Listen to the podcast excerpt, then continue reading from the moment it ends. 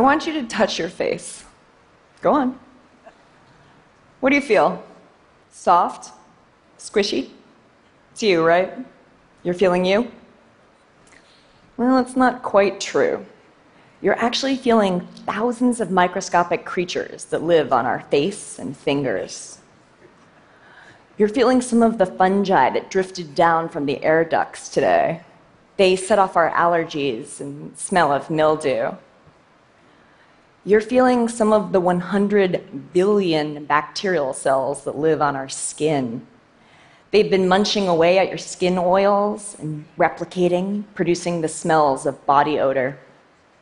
You're likely even touching the fecal bacteria that sprayed onto you the last time you flushed a toilet, or those bacteria that live in our water pipes and sprayed onto you with your last shower.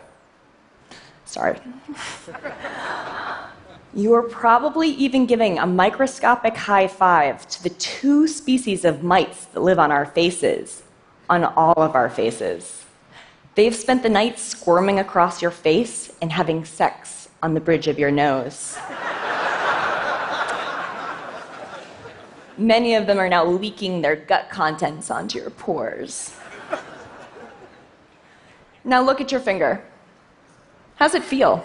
Gross? In desperate need of soap or bleach? That's how you feel now, but it's not going to be how you feel in the future. For the last 100 years, we've had an adversarial relationship with the microscopic life nearest us.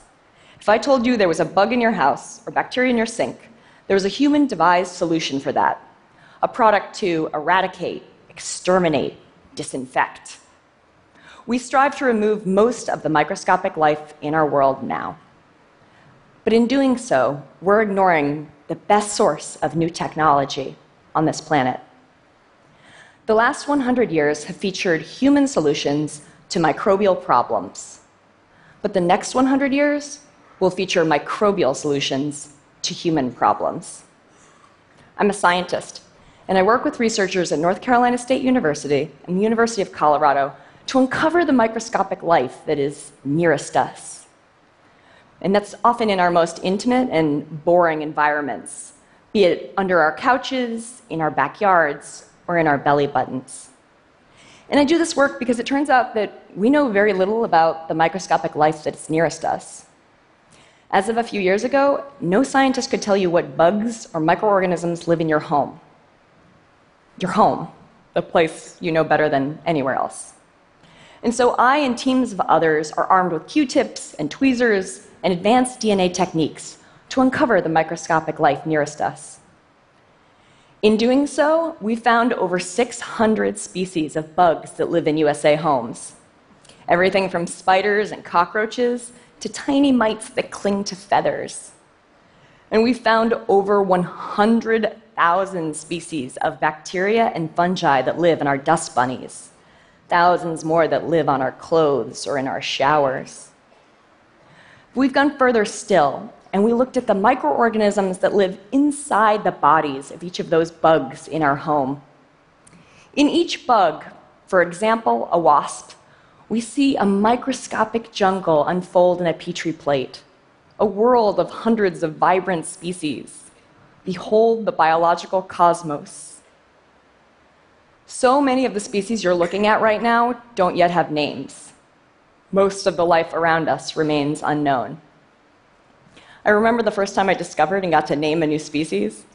It was a fungus that lives in the nest of a paper wasp. It's white and fluffy and I named it Mucor nidicola, meaning in Latin that it lives in the nest of another. This is a picture of it growing on a dinosaur because everyone thinks dinosaurs are cool.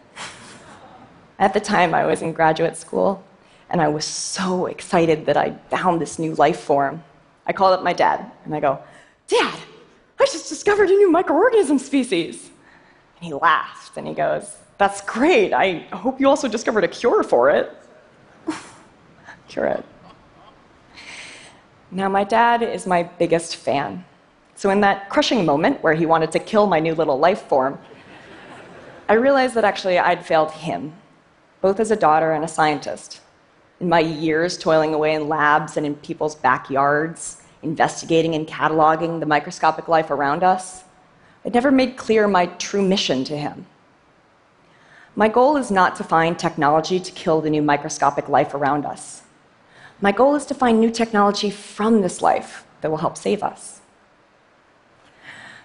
The diversity of life in our homes is more than a list of 100,000 new species. It is 100,000 new sources of solutions to human problems.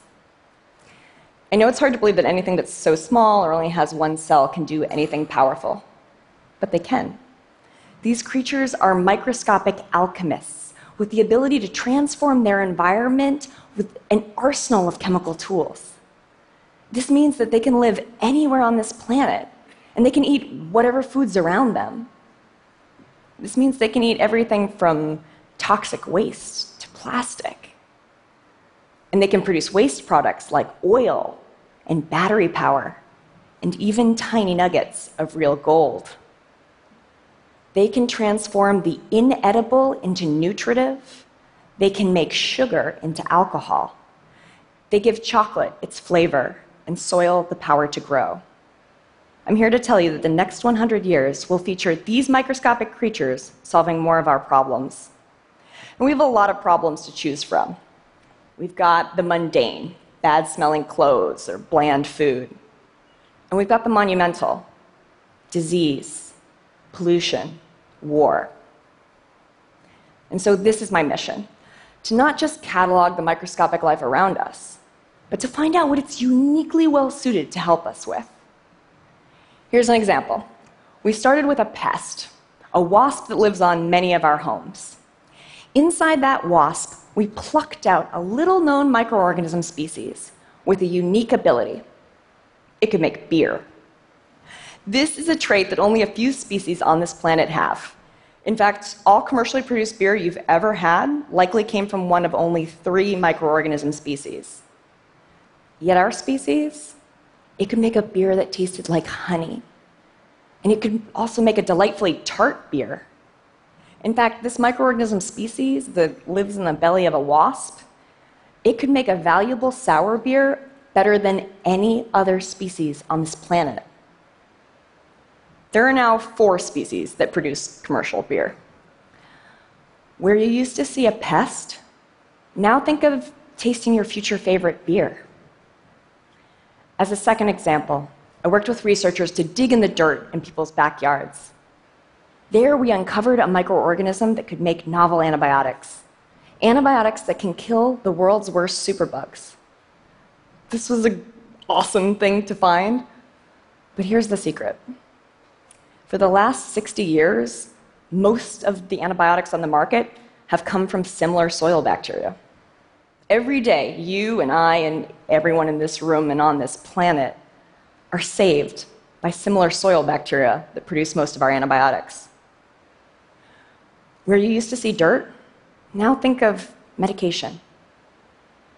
Perhaps my favorite example comes from colleagues who are studying a pond scum microorganism, which is tragically named after the cow dung it was first found in. It's pretty unremarkable and would be unworthy of discussion Except that the researchers found that if you feed it to mice, it vaccinates against PTSD. It vaccinates against fear. Where you used to see pond scum, now think of hope. There are so many more microbial examples that I don't have time to talk about today.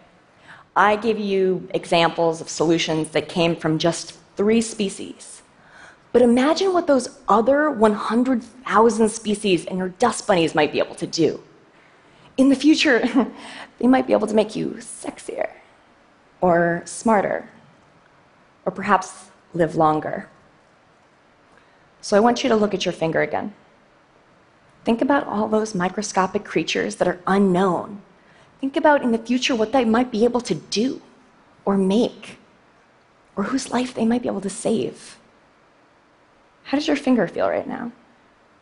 A little bit powerful? That's because you're feeling the future. Thank you.